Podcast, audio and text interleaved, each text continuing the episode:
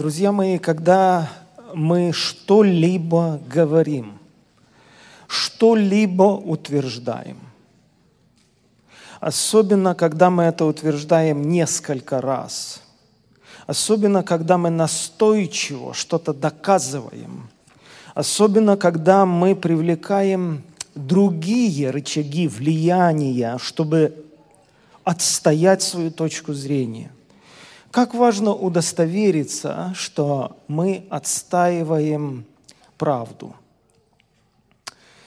Что в моем понимании является правдой? Почему Христос однажды сказал, что за всякое праздное слово, которое скажут люди, дадут они отчет в день суда? Разные есть размышления на этот счет, но в моем понимании празднословие или пустословие – это любое слово, сказанное в том числе и за кафедрой, и часто за кафедрой этих слов больше, чем в обычной жизни. Я имею в виду пустословие. Почему я так думаю? Потому что само место и сама позиция, и сама роль моя вынуждает говорить доброе. Но Бог стоит на стороне правды и никогда не будет стоять на стороне неправды. Потому сегодня даже, утверждая определенные моменты, я хочу следить за своим сердцем, чтобы говорить то, что понимаю, а не то, чего не понимаю. Но я же далеко не все понимаю. Я больше не понимаю, чем понимаю. Потому сегодня я попытаюсь приоткрыть одну грань, которая, на мой взгляд, представляет ну, не просто огромную ценность, а, наверное, наибольшую ценность. Это разговор о жизни Божией. Есть такое понятие, высказанное апостолом Павлом, как жизнь Божия. И есть люди, которые отчуждены, то есть отделены от жизни Божией. Хотел бы для начала а, предложить вот этот текст из книги «Бытие», из второй главы. «И создал Господь Бог», седьмой стих, «человека из праха земного, и вдунул в лицо его дыхание жизни, и стал человек душою живою». Говорят, что к концу или к середине 21 века будут даже компьютеры содержать интеллект. И можно будет разговаривать с компьютером. Говорят, что люди, которые имеют инвалидность или лишены каких-то физических а, конечностей или не могут за собой ухаживать, за ними будут ухаживать роботы – Говорят, что мир так развивается, что в принципе очень многого человек может достичь на техническом уровне. Говорят, что можно будет клонировать людей. Говорят, что можно будет выращивать органы, которые нужны людям, которые, скажем, их потеряли. И это будут самые настоящие человеческие органы, их можно будет замещать те органы, которые в человеке не функционируют, все это уже возможно. Но есть понятие жизни. Жизни, чего никогда человек создать не сможет. Христос с абсолютной уверенностью и однозначностью сказал, «Я есть жизнь и воскресение». Другое дело, что мы подменяем понятия Божьей жизни на жизнь просто биологическую, жизнь в пробирке. И мы немножко запутались, даже мы, христиане, мы немножко запутались. Когда мы говорим о жизни, мы немножко потеряли оригинальный изначальный смысл той жизни, которую имеет в виду Бог – и вот Господь вдунул в лицо человека дыхание жизни. И стал человек душою живою, другими словами, жизнь, которая была в Творце, переместилась, Бог ее органически внедрил в человека. И это не просто долгая жизнь, это не просто вечная жизнь. Это что-то другое. Она имеет какие-то составляющие, эта жизнь. И насадил Господь Бог рай в Едеме на востоке и поместил там человека, которого создал. И произрастил всякие деревья, хорошие для пищи, и дерево жизни посреди рая. Дерево жизни посреди рая. И дерево познания добра и зла. В прошлое воскресенье я говорил, что Бог не мог создать человека несвободным. Он дал человеку возможность познать зло и познать добро.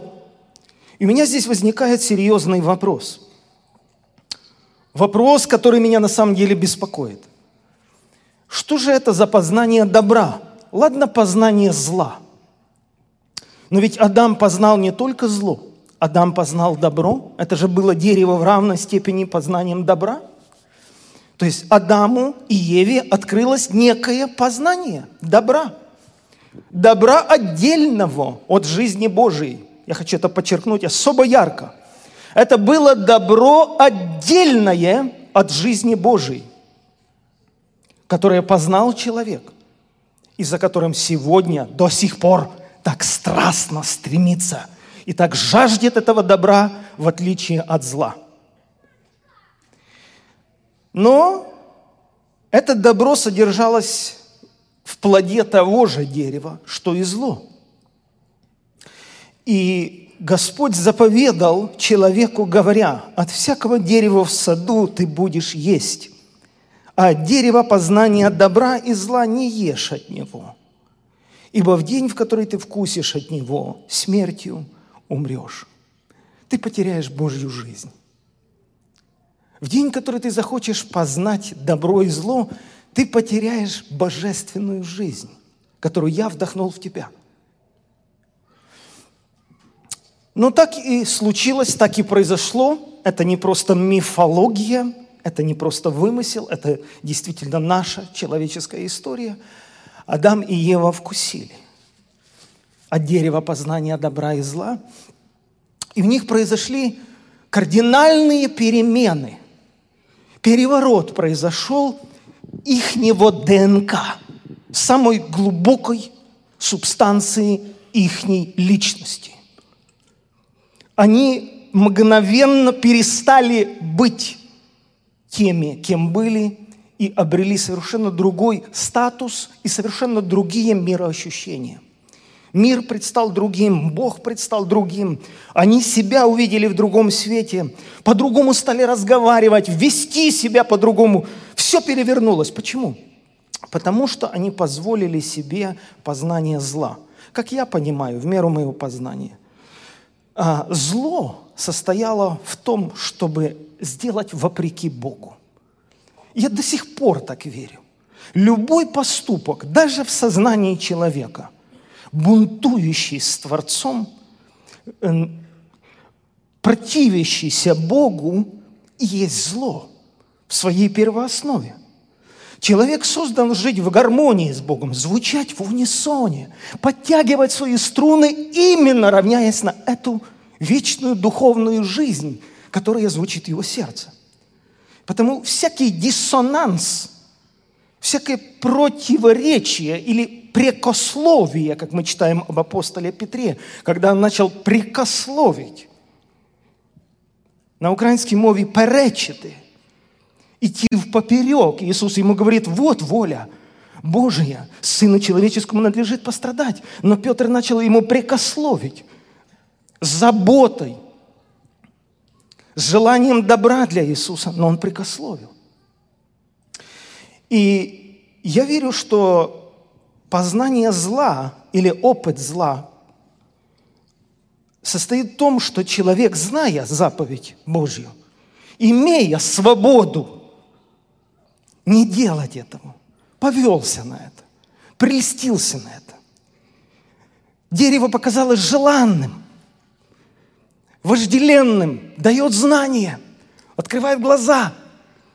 Я буду равен Богу, Сейчас ты от Бога зависим.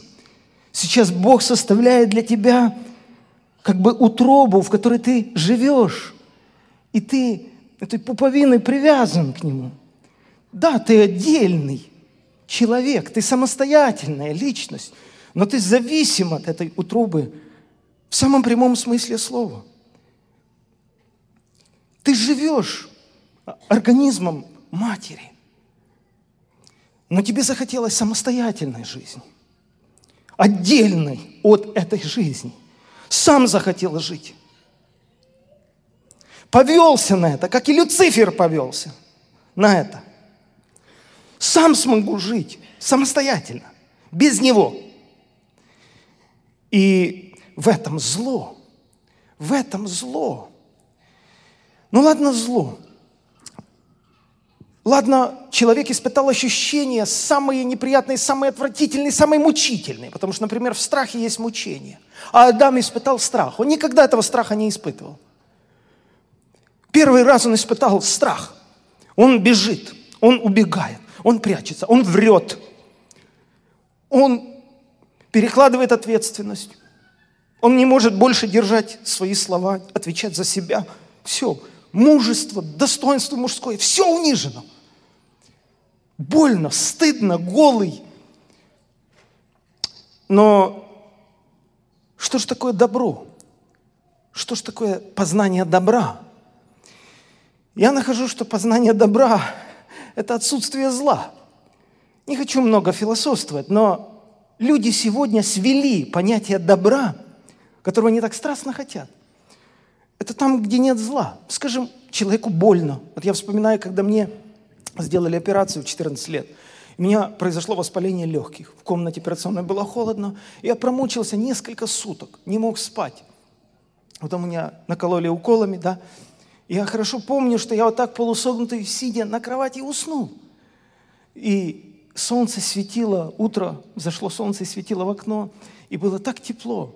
И вот я вспоминаю за все свои годы жизни, наверное, это был самый сладкий сон. И я просто подумал, я живу 40 лет. 40 лет, разумеется, сплю ночью. Но неужели, чтобы испытать самый приятный сон, надо пройти через такие физические страдания? И вот люди понимают, что добро – это когда у тебя ничего не болит. Вот она, вершина добра. Но это добро содержится в том же дереве познания – и люди запутались сами в эти путы, залезли в эту грязь. И теперь вся их мечта, все их стремления, чтобы выбраться из этой рутины, ссорятся муж с женой. И для них вот вершина счастья, когда люди мирно живут и не ссорятся. Когда ничего не болит. Когда сын не обижает родителей. Один человек, пастор из Украины, говорит, криком кричал, не мог в туалет сходить. Пошел в туалет, говорит, на меня, так он и сказал, Дух Святой сошел. Я такую радость испытал, я так благодарил Бога. Понятно, почему? Потому что человек мучился в страданиях, не мог сходить в туалет. И для него это свелось, все мысли его к одному, Господи, помоги мне. И для него это было ответом в его случае. И у русских есть такая поговорка «не было бы счастья». Да несчастье помогло. Представляете, как мы далеко ушли от жизни Божьей. Вы можете себе представить, как мы далеко ушли от жизни Божьей. Что для нас, если есть финансы, заплатить за свет и за тепло – для нас это уже вершина устройства. Если есть надежная работа, если есть страховка, если есть деньги заправить машину, мы так благодарны Богу, мы так устроены. Но как мы далеко от настоящей жизни Божией.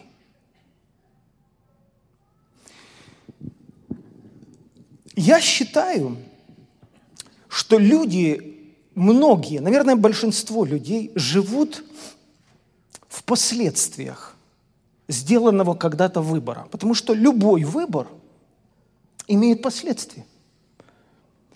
Выбор – это когда человек вправе избирать направление.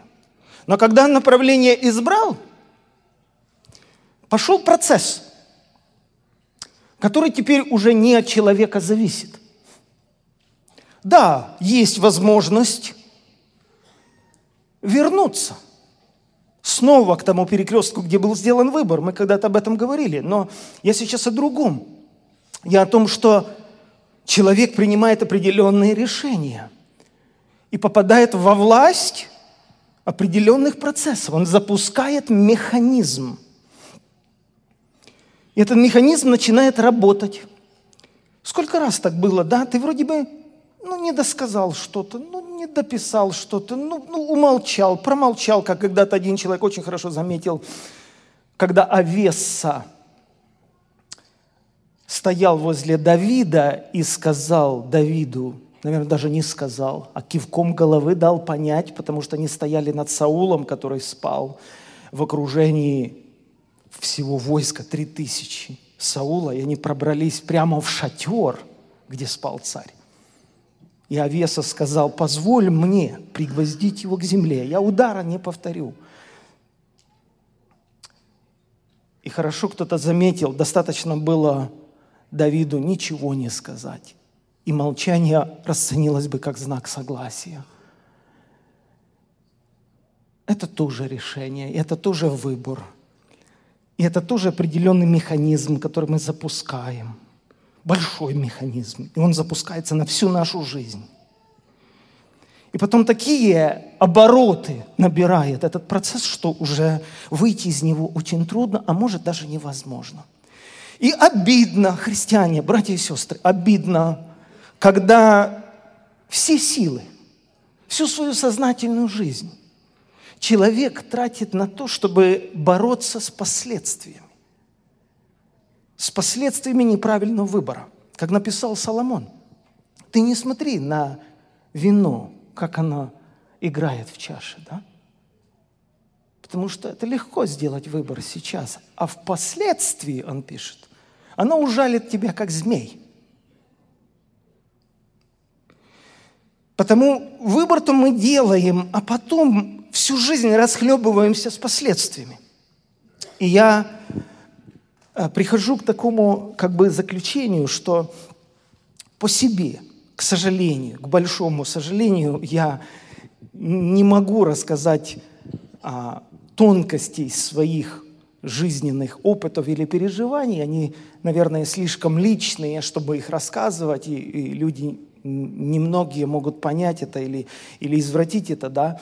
Но что я понял, а, что когда я наблюдал, что жизнь закрутила так, что я уже не контролирую ситуацию, а ситуация контролирует меня, что я уже во власти, а это неправильно, потому что Бог поставил человека над делами рук своих и покорил все под ноги его – но когда я понимал, что я больше не могу никак влиять и контролировать определенные процессы, и второе, я понимал, что я виноват, я виноват. Это большое дело, дорогие мои, понимать, что по твоей вине, я сейчас о себе рассказываю,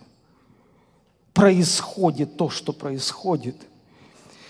Когда я понимал и осознавал, что я на определенном перекрестке жизни запустил неправильный процесс, я прозевал, я повелся, я прелестился. И когда я это понимал, во-первых, я вам скажу, что это брало время.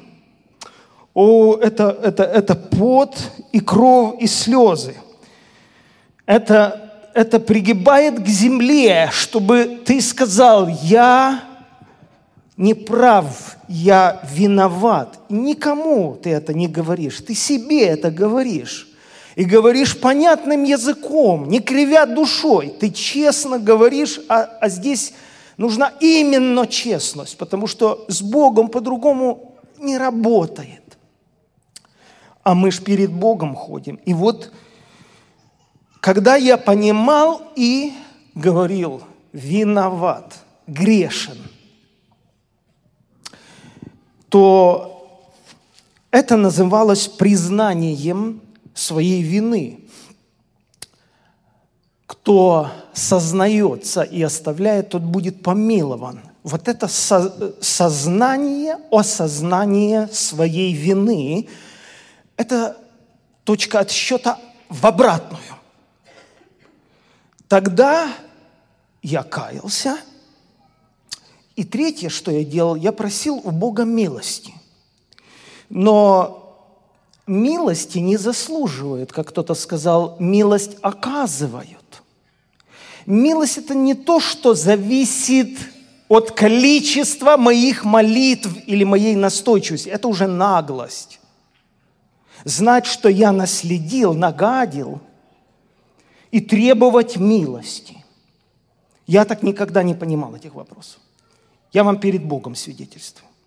Когда я просил у Бога милости, то я на нее даже не мог рассчитывать. Потому что она на все сто процентов зависит от того, кто хочет оказать ее, либо не хочет оказать ее. Мне в этом конкретном случае. Хочу за себя сказать, что Бог оказывал мне милость всегда. Всегда. То есть то, что получилось, вот оглядываясь даже на этот год прожитый, получилось милостью Божией пройти этот отрезок пути, никак не говорит о том, что все мои решения были правильными. Никак. Большая часть этих решений была неправильной и не богоугодной. Но хватало милостью Божией мудрости и мужества признавать, что ты не прав, и просить у Бога милости. И Бог миловал. Миловал. Дальше нужна вера в прощение. Русским людям очень свойственно выстрадать свое покаяние. А это тоже гордость. Христос уже страдал за нас – и не надо страдать за свои грехи. Если ты их сознаешь и оставляешь, Библия говорит, ты будешь помилован. Потому это тоже гордость. Страдать за свои грехи самому. Четвертое, что я понял очень важно, это вера в страдания Христовы за мои грехи. И я принимаю прощение, и я смотрю на себя в зеркало, и в ваши глаза смотрю, как человек, в котором нет греха и погрешности. Почему? Потому что я отдал свой грех Иисусу, и Он вернул мне свою праведность. Это вера. И вера не только в факт Его страданий, но вера как возможность взять Его праведность и стать праведным, потому что мы праведными становимся верою. И последнее, что я нахожу очень важным в этих процессах, это опыт. Остается опыт. Вот прошли эти все события, потрясения, случилась какая-то отдельная ситуация, и милостью Божьей удалось выйти из этой ситуации, остается опыт. Я думаю, что это не менее важно, чем все остальное, потому что ты что-то усвоил – есть такое понятие, русское хорошее слово, усвоил. Как пища, она усваивается в организм, попадает в кровь, да, и становится частью организма. Ты что-то понял. И я считаю, самое большое богатство человека разумного – это его жизненный опыт. Забери у него все, но у него есть опыт – он знает, как все опять воссоздать. Он знает, как устроена жизнь в меру своего познания и опыта, но знает. Люди часто думают, что смысл просто владеть, иметь, там, выиграть, скажем, лотерею или удачно там, говорят, женился или вышел замуж, или, или, или, или. Нет, не верьте в это. Самое большое богатство – это опыт. Это именно та цель, которую преследует Бог, воспитывая нас всех до самой смерти нашей. Он заинтересован учить нас. И благословен и блажен человек, который даже из ничтожного умеет извлекать драгоценное и помещать это в сокровищницу своего сердца и осмысливать это. Осмысливать, то есть оформлять это в жизненное правило и понимать это изнутри. Потому что я не верю, что наша жизнь – это хаос. Есть так называемая теория хаоса, что даже пыльца, которая слетает с крылышка мотылька, может повлиять на процессы развития Вселенной – но это совершенно от нас не зависит, потому от нас вообще ничего не зависит, и люди развивают эту теорию. Это не, это не так. Далеко не так. Я хочу показать вам несколько фрагментов из жизни Саула. Человек запутался. Я лично его не виню совершенно. Нет во мне осуждения этого человека. Мне очень жаль Саула. Бог не был к нему жесток. Бог был к нему благосклонен. И Бог нелицеприятен. Не могло так быть, что вдруг Саул ему перенравился. Да нет же. Когда Самуил скорбел о Сауле, с ним скорбел Бог. Самуил – это Божий пророк, и он переживал глубокую скорбь, что вот этот Божий избранник так упал. И падение Саула даже не в том, что он несколько раз пренебрег Словом Божьим, а в том, что он, понимая суверенитет Божий, когда ясным языком тебе сказали, ты больше не царь. Смирись с этим статусом, потому что это Божье определение. Человек не согласился. И вот здесь самая большая проблема. Человек продолжает жить, но он теперь отчужден от жизни Божией. Он помнит хорошо, как на него сходил Дух Святой, как он действовал с абсолютной уверенностью, зная ситуацию, он действовал и видел Божье содействие, устройство и уважение людей, все видел – но теперь он сознательно сам себе сказал, я так просто не сдамся. Я буду сражаться. За что? Против кого? И вот в жизни Саула это была позиция. Человек занял позицию. Он встал на эту позицию – и она его разрушала, разрывала изнутри, она делала его человеком неуравновешенным. И именно по этой причине он бесновался, он не мог контролировать свое поведение, свои эмоции. Он, он стал бросать вещи в людей, даже в сына своего, Янафана, бросил копье. То есть с человеком происходят неординарные вещи. Его несет по жизни, его рвет. И даже при этом Господь милосердный позволял Саулу снова соприкасаться с его духом, снова посмотреть в тот потерянный рай. Как я верю, и Адам, и Ева, они детей родили, и земля плод дала, и я думаю, и вроде бы они имели добро. Они переживали добро, они познали добро любили друг друга, жили вместе, было что покушать, во что одеться. Но я не думаю, что это моя голая фантазия. Я так думаю, что не один раз этот Адам ночью не спал, наверное, выходил на холм какой-то и смотрел в сторону Едемского сада. И он вспоминал совершенно другую жизнь, которая также ему была знакома.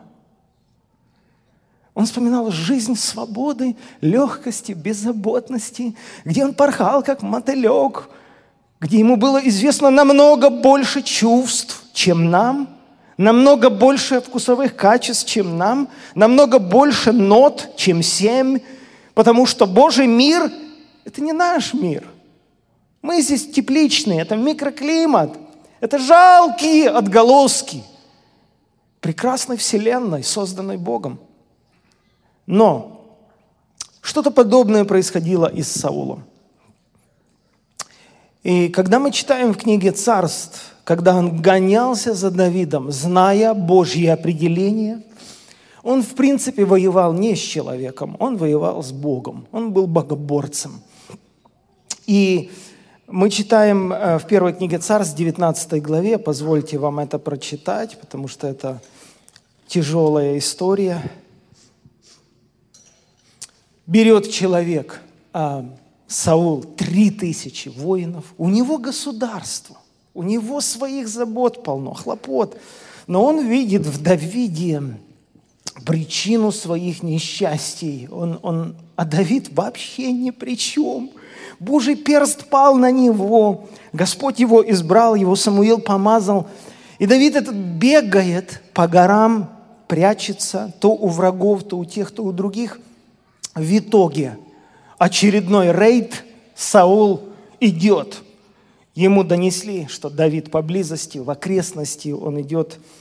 Убрать эту преграду, убить этого человека собственноручно, увидеть его конец и царствовать себе свободно. Вот о чем говорит обольщенный разум. Что человек находит вообще не те причины, не так вообще смотрит на жизнь.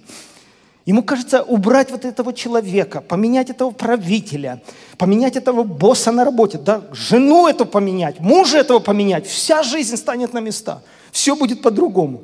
Это обольщенный разум, который не понимает, что есть Бог, которому подвластно все, и я хожу перед Богом. Амен. И вот интересно, что Саул настроен и он идет, и мы читаем 19-18. «И убежал Давид и спасся, и пришел к Самуилу в Раму, и рассказал ему все, что сделал с ним Саул. И пошел он, то есть Давид, с Самуилом, и остановились они в Навафе. И донесли Саулу, говоря, вот Давид в Навафе, в Раме.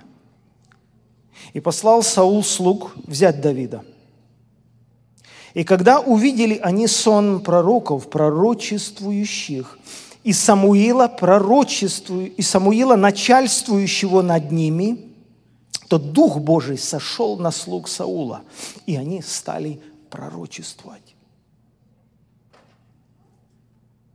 Что такое пророчество? Это Божий глаз. Это Божья воля – выраженные в словах. Я не совру, если скажу, что слуги Саула начали пророчествовать. Давид будет неприемно царствовать. Так говорит Господь, царство будет вечным в руке Давида. И не пророчествовали. Послал, донесли об этом Саулу. Он послал других слуг. И эти стали пророчествовать. Что дальше? Что дальше? Нет. Послал третьих слуг. И эти стали пророчествовать.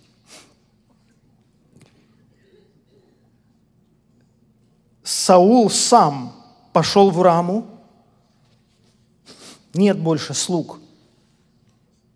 Пошел в раму и дошел до большого источника, что в Сефе – и спросил, где Самуил и Давид? И сказали, вот в Навафе, в Раме. И пошел он туда, в Наваф, и на него сошел Дух Божий, и он шел и пророчествовал, доколе не пришел в Наваф в Раме. И снял надежды свои, и пророчествовал перед Самуилом, и весь день тот, и всю ту ночь лежал неодетый. Поэтому говорят, неужели и Саул во пророках? То есть Господь силой своей жизни и своего присутствия, силой своего духа сошел на этого человека со всеми его страстями, со всей его агрессией, со всем его жестокосердием и ожесточением, просто нашел, он еще не дошел до города этого.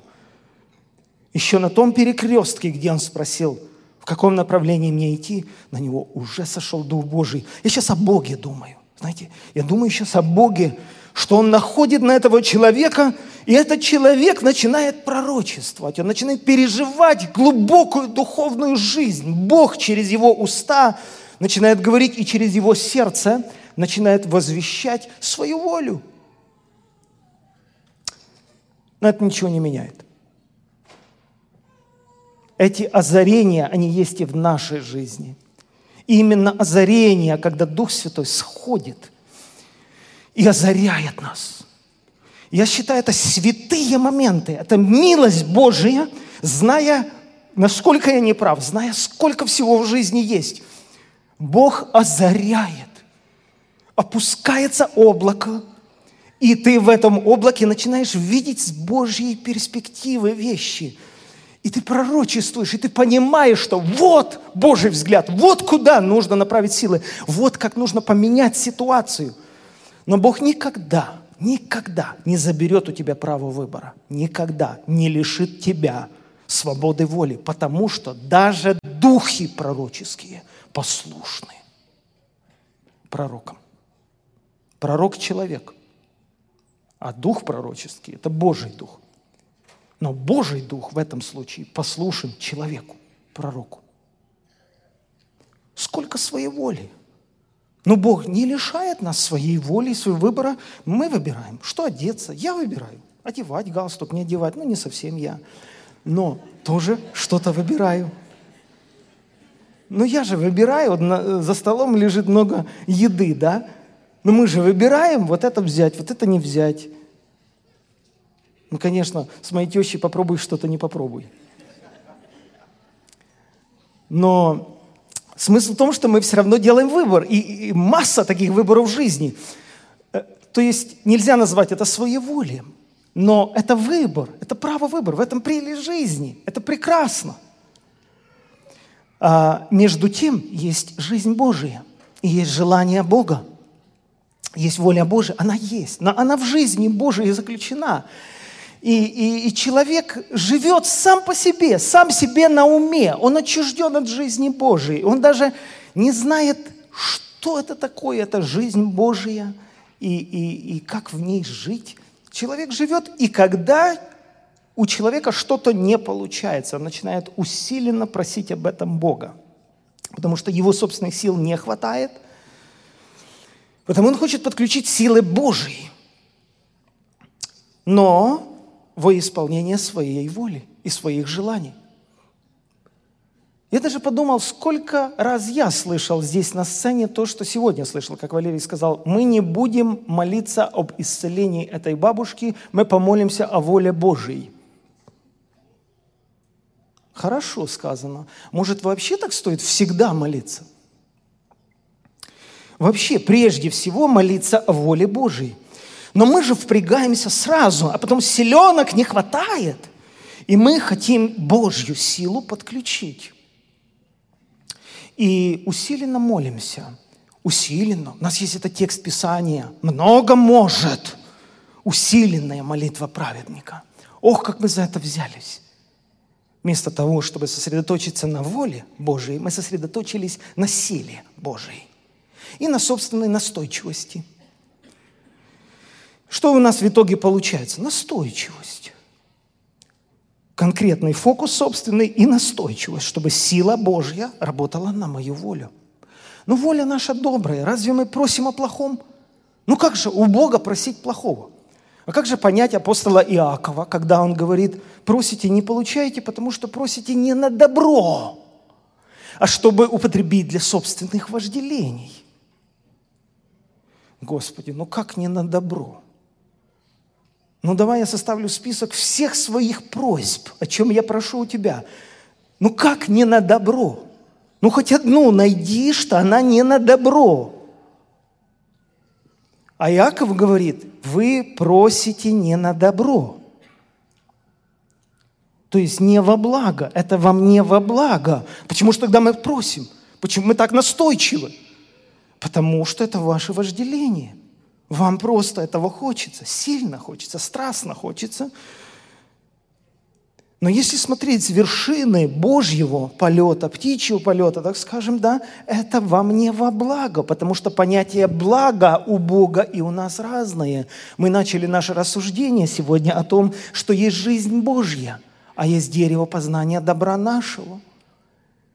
И для нас это ясно, как белый день. Это же добро иметь хорошую работу. Это же добро, чтобы дали повышение по службе. Это же добро купить больший дом. Это же добро, поменять машину на более новую. Да, это добро. А как понять тогда пророка, который говорит, благо человеку, когда он несет иго в юности своей, сидит уединенно и молчит, подставляет щеку свою бьющему его, присыщается поношением, благо такому молодому человеку. Я вспоминаю своего молодого человека, сына, которому вот 15,5 лет. То если что-то только я скажу, Жанна заступается всеми силами. Ты что-то только ты скажешь. И я думаю, а, а как оно понять? Благо человеку, когда он несет иго. О каком иго вообще идет? Когда мы говорим о наших подростках, какое иго? Где вы видите это иго? Еще свои фотографии там посмотреть Советского Союза, там хоть чуть-чуть этого иго было, черно-белые. Но здесь я просто, мне просто трудно это представить. Но разговор о другом. Разговор о том, что есть наше вожделение. И они есть. Это наше право. И мы вожделенны. Эти, эти плоды вожделенны. Они открывают возможности. Нам постоянно его хочется, а сил не хватает. Мы просим Бога. Потому а, апостол Павел заверяет верующих людей, любящим Бога, призванным по его изволению, все содействует ко благу. Все. Даже если Иосиф говорит, вы замышляли сделать мне зло, Бог обратил это в добро. Бог обратит в добро, потому что Бог хозяин в любом случае Он царствует. Он хозяин в любом случае. Потому меня унижает, когда я начинаю копошиться вот и с людьми, э, вот рыться в этой, простите, навозной куче. Что ты сказал? Почему ты это сделал? Да я на тебя в суд подам. Да ты знаешь, что я могу сделать? Да ты понимаешь, с кем ты связался? Ты, ты смотришь на это все, и ты понимаешь, да, может быть, вы и замышляли сделать мне зло, но я люблю Бога. И мне все содействует ко благу. Я живу в покое, я живу в мире, даже когда тревожно, когда страшно, когда я прошу Бога о чем-то, но это и есть пребывание в жизни Божией. Потому я бы не хотел быть как Саул, который хочет царствовать любой ценой, любой ценой, но царствовать любой ценой. Даже если без Бога, но лишь бы царствовать. Ты смотришь на это современное богословие сегодня, и тебе видится этот Саул, он мерещится этот образ. Любой ценой царствовать. Любой ценой. Процветать а я просто смотрю, что Бог озарял Саула не один раз, давая ему понять, Моя воля в другом, чтобы ты не был царем. Моя воля в другом. Я избрал другого человека быть царем. И если мы здесь читаем 24 главу, она такая интересная. Мы были в это Энгеди. Это до сих пор в Израиле этот район называется Энгеди, где происходили вот эти вот события. Это район Серн, и там до сих пор много серн на горах. И вышел Давид оттуда и жил в безопасных местах в Энгаде. Когда Саул возвратился от филистимлян, его известили, говоря, вот Давид в пустыне Энгади. И взял Саул три тысячи отборных мужей из всего Израиля и пошел искать Давида и людей его по горам, где живут серны. И пришел к загону овечьему при дороге. Там была пещера. Зашел туда Саул для нужды. Давид же и люди его сидели в глубине этой пещеры. И говорили Давиду люди его, вот день, о котором говорил тебе Господь вот я предам врага твоего в руки твои, и сделаешь с ним, что тебе угодно. Давид встал и тихонько отрезал край от верхней одежды Саула. Но после сего больно стало сердцу Давида, что он отрезал край от одежды Саула. И сказал он людям своим, да не попустит мне Господь сделать это господину моему, помазаннику Господню, чтобы наложить руку мою на него, ибо он помазанник Господен. И удержал Давид людей своих сими словами и не дал им восстать на Саула. А Саул встал и вышел из пещеры на дорогу. Потом встал и Давид, и вышел из пещеры, и закричал вслед Саула, говоря, «Господин мой царь!» Саул оглянулся назад, и Давид пал лицом на землю и поклонился ему. И сказал Давид Саулу, «Зачем ты слушаешь речи людей, которые говорят, вот Давид умышляет зло на тебя?» Вот сегодня видят глаза твои, что Господь предавал тебя ныне в руки мои в пещере. И мне говорили, чтобы убить тебя. Но я пощадил тебя и сказал, не подниму руки моей на господина моего, ибо он помазанник Господен. Отец мой, посмотри на край одежды твоей, в руке моей. Я отрезал край одежды у тебя, а тебя не убил. Узнай и убедись, что нет в руке моей зла, ни коварства, и я не согрешил против тебя, а ты ищешь души моей, чтобы отнять ее. Когда мы слушаем этот разговор, думайте о Сауле, да? В нем ожесточенное сердце. Годами. Давид продолжает. «Да рассудит Господь между мною и тобою, и да отомстит тебе Господь за меня, но моя рука не будет на тебе». Как говорит древняя притча, от беззаконных исходит беззаконие, а моя рука на тебе не будет. Против кого вышел царь Израильский? За кем ты гоняешься? За мертвым псом, за одною плохою. Господь да будет судьею и рассудит между мною и тобою, и рассмотрит, разберет дело мое и спасет меня от руки твоей. Когда кончил Давид говорить слова сии к Саулу, Саул сказал, «Твой ли это голос, сын мой Давид?» И возвысил Саул голос свой и плакал. И сказал Давиду, «Ты правее меня, ибо ты воздал мне добром, а я воздавал тебе злом. Ты показал это сегодня, поступив со мною милостиво. Когда Господь предавал меня в руки твои, ты не убил меня. Кто, нашедший врага своего, отпустил бы его в добрый путь?» И он просто даже не понимает, что он пророчествует. Господь воздаст тебе добром за то, что ты сделал мне сегодня. И теперь я знаю, что ты непременно будешь царствовать, и царство Израилево будет твердо в руке твоей. Итак, поклянись мне Господом, что ты не искоренишь потомство моего после меня и не уничтожишь имени моего в доме отца моего. И поклялся Давид Саулу. И пошел Саул в дом свой, Давид же и люди его взошли в место укрепленное. Все всем понятно. Дух Святой озаряет сердце Саула. Он переживает необыкновенные чувства, необыкновенную милость. Еще дрожат коленки, и он понимает, что Давид дышал ему в затылок несколько минут назад – У него текут слезы. Он признает, что Давид царь, и что он будет царствовать твердо. Он верит Давиду и по два раза не просит его клясться. Он знает, что потомство его будет жить, что Давид свои слова сдерживает, а не так, как Саул. Но ничего не меняется в жизни Саула – он снова возвращается на свою позицию, он снова остается твердым в своем намерении убить Давида. И это повторяется, и повторяется, и повторяется. Бог все равно посылает нам много добра в нашу жизнь, много блага. И наша жизнь окружена добром.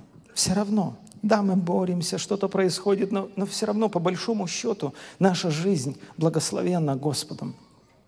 Посмотрите в заключении тот же Давид, да, когда он уже стал царем, когда он уже имел ну, все, о чем может мечтать, наверное, человек а, взрослый, вершина, предел а, всякого устройства. Но вот молитва Давида в 16-м псалме. Я ее всю не буду читать. Последние стихи прочитаю. Господи, а, избави меня от людей рукою Твоею, от людей мира, которых удел в этой жизни, которых чрево Ты наполняешь из сокровищниц Твоих. Сыновья их сыты и оставят остаток детям своим. А я в правде буду взирать на лицо Твое – пробудившись, буду насыщаться образом Твоим. Давно, еще много лет назад, не запали эти два слова – сыты и насыщаться. Когда он говорит о всех остальных людях, в отличие от себя, о людях мира этого, он говорит, что ты же их кормишь. Из твоих же сокровищниц ты им даешь и пищу, и кровь, и одежду, и благоденствие. И не просто они сыты, они даже детям оставят остаток. Ты устрояешь их бизнесы. А что для меня? А что я? При всем том, что человек имеет как бы гарантию для своего рода. Вот, вот Послушайте, да, он имеет пророчество, что не прекратится муж у тебя, сидящий на престоле.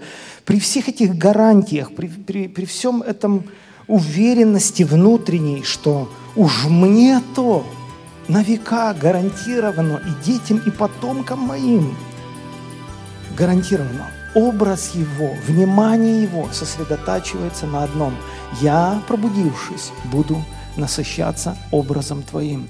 Если мы научимся разделять все вопросы, которые вызывают напряжение, на две группы, на область мнений и на область убеждений, и в области мнений научимся быть снисходительными, уступчивыми, мы сохраним отношения. А в области убеждений мы не должны уступать, тогда мы сохраним себя. Потому что, сохраняя эти святыни, мы сохраним себя. Искренность и целостность являются качествами, которые смогут гарантировать вашу и мою безопасность на пути духовных исканий. Никто из нас не заблудится. Никто. Даже если заблуждаемся. Даже если не обладаем полнотой познания. Не заблудимся. Если будем искренними, честными. Бог очень уважает правдивость и принципиальность и вознаградит всякого человека тем, что он не заблудится. Неважно, какой поступок и по какой причине ты совершаешь. Если это осуждается Библией, ты споришь с Богом, ты пытаешься оправдать то, что Бог осуждает. Дорога в никуда. Твоя психика не справится. Вы прослушали фрагменты из курса «Самопознание во свете духовных законов». Приглашаем вас пройти онлайн-обучение вместе с другими студентами на платформе forspirit.org. Набор в группу уже открыт. Не пропустите этой возможности.